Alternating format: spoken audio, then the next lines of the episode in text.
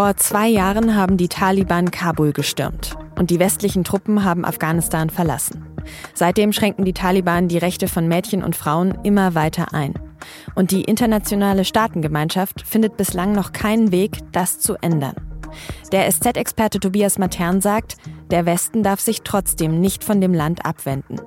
Und darum geht es heute bei Auf den Punkt, dem Nachrichtenpodcast der Süddeutschen Zeitung. Ich bin Tami Holderried, schön, dass Sie zuhören.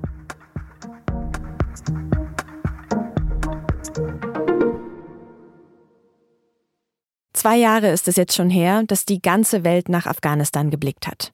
Als am 15. August 2021 die Taliban wieder die Macht übernommen haben. Damals hatten die USA und die westlichen Verbündeten angekündigt, sich aus Afghanistan zurückzuziehen. Und jeden Tag haben sich die Taliban dann weiter vorgearbeitet, Richtung Kabul, der afghanischen Hauptstadt.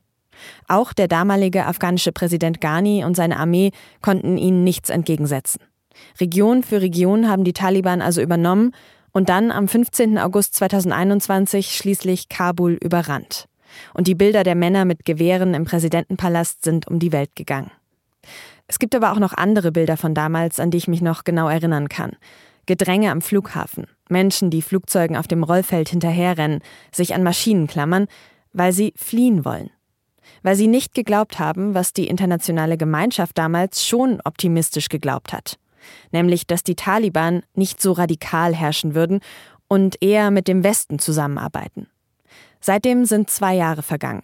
Und besonders für Mädchen und Frauen hat sich die Situation in Afghanistan immer weiter verschlimmert.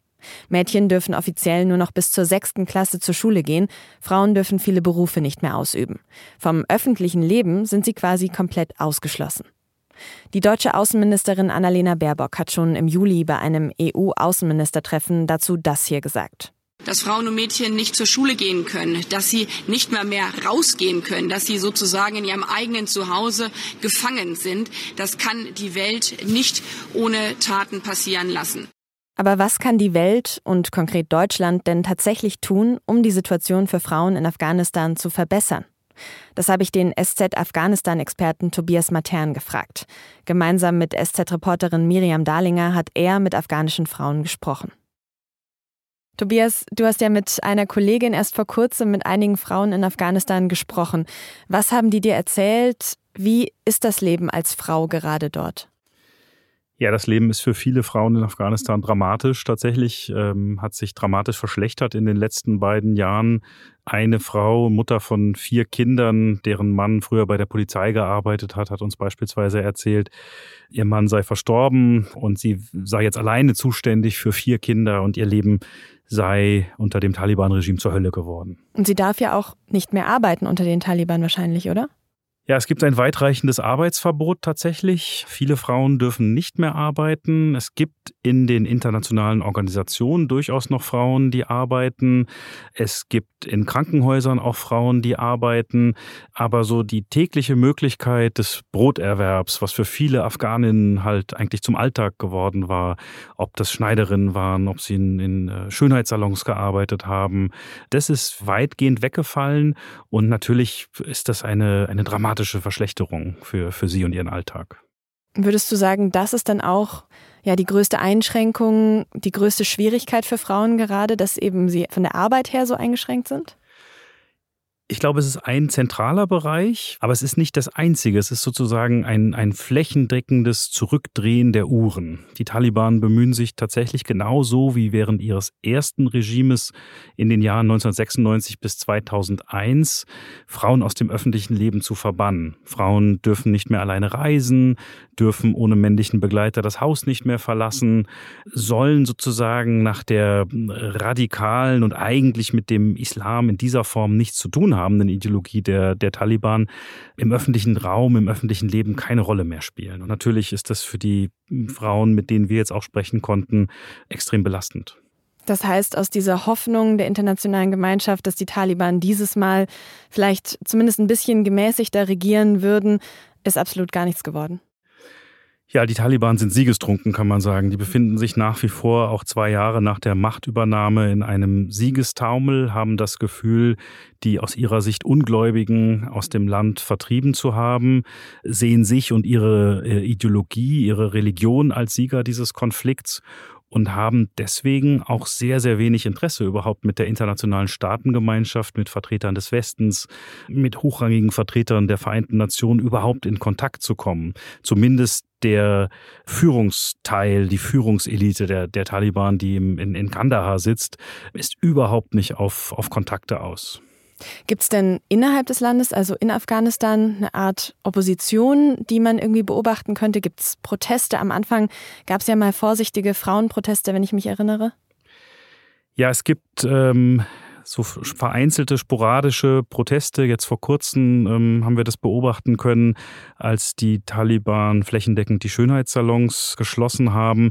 Da schließen sich dann spontan einige Frauen, sehr, sehr mutige Frauen zusammen und gehen dagegen auf die Straße. Das ist allerdings keine Massenbewegung. Und diejenigen, die einen Protest sozusagen auch groß weitertragen könnten, die einem Protest auch ähm, ein Gesicht geben könnten, da sind die meisten ins, ins Ausland geflohen. Die Taliban, man muss es so sagen, sitzen sehr, sehr fest im Sattel. Wenn wir jetzt aber mal außerhalb von diesen wahnsinnig eingeschränkten Rechten von Frauen schauen, wie leben denn die Menschen in Afghanistan generell in den letzten zwei Jahren unter den Taliban?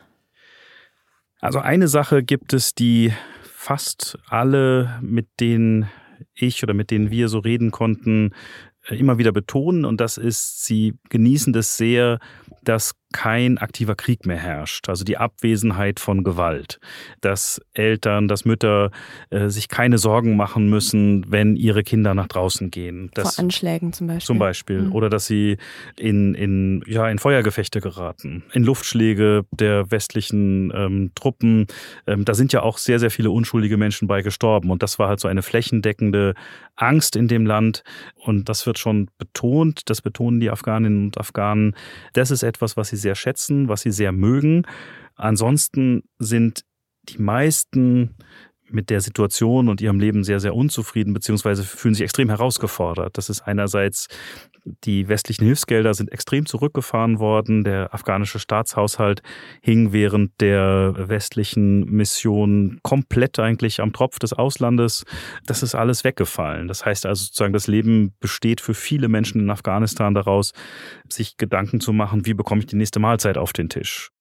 Jetzt hast du gesagt, der Westen hat den Geldhahn quasi zugedreht, aber humanitäre Hilfe aus dem Westen gibt es ja noch.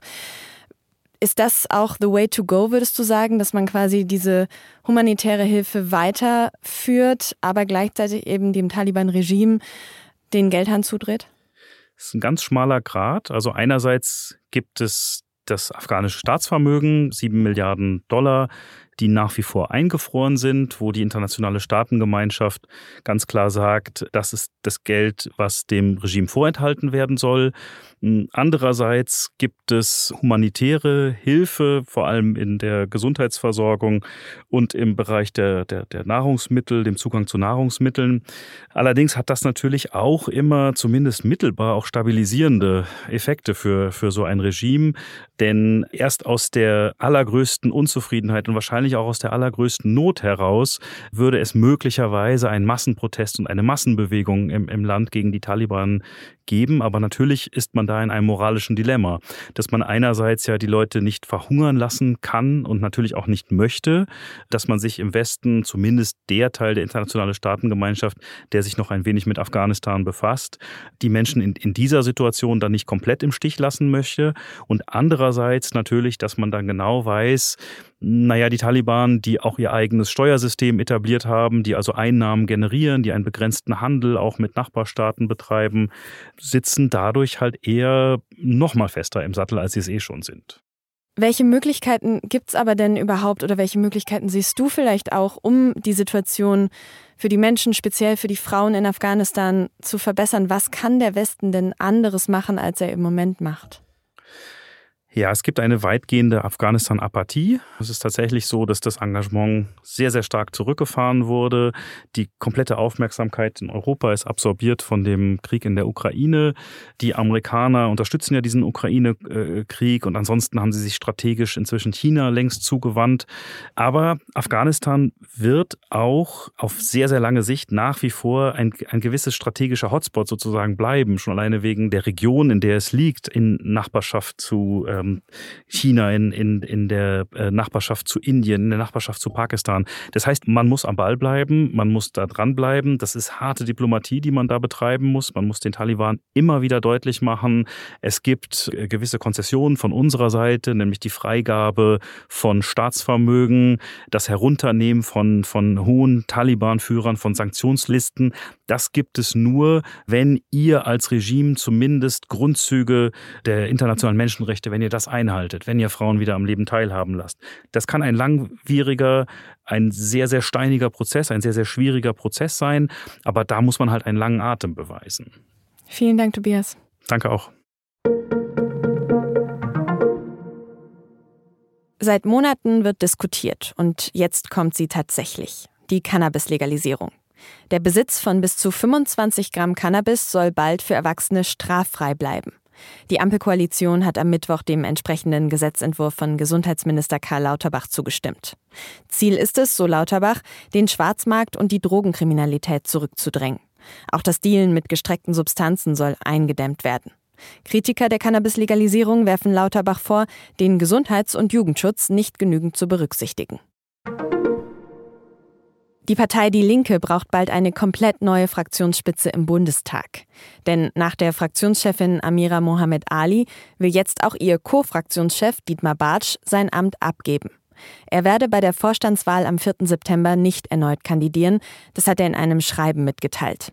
Darin schreibt Bartsch auch, dass seine Entscheidung schon länger gefallen sei und somit nichts mit dem aktuellen Richtungsstreit in der Partei zu tun habe.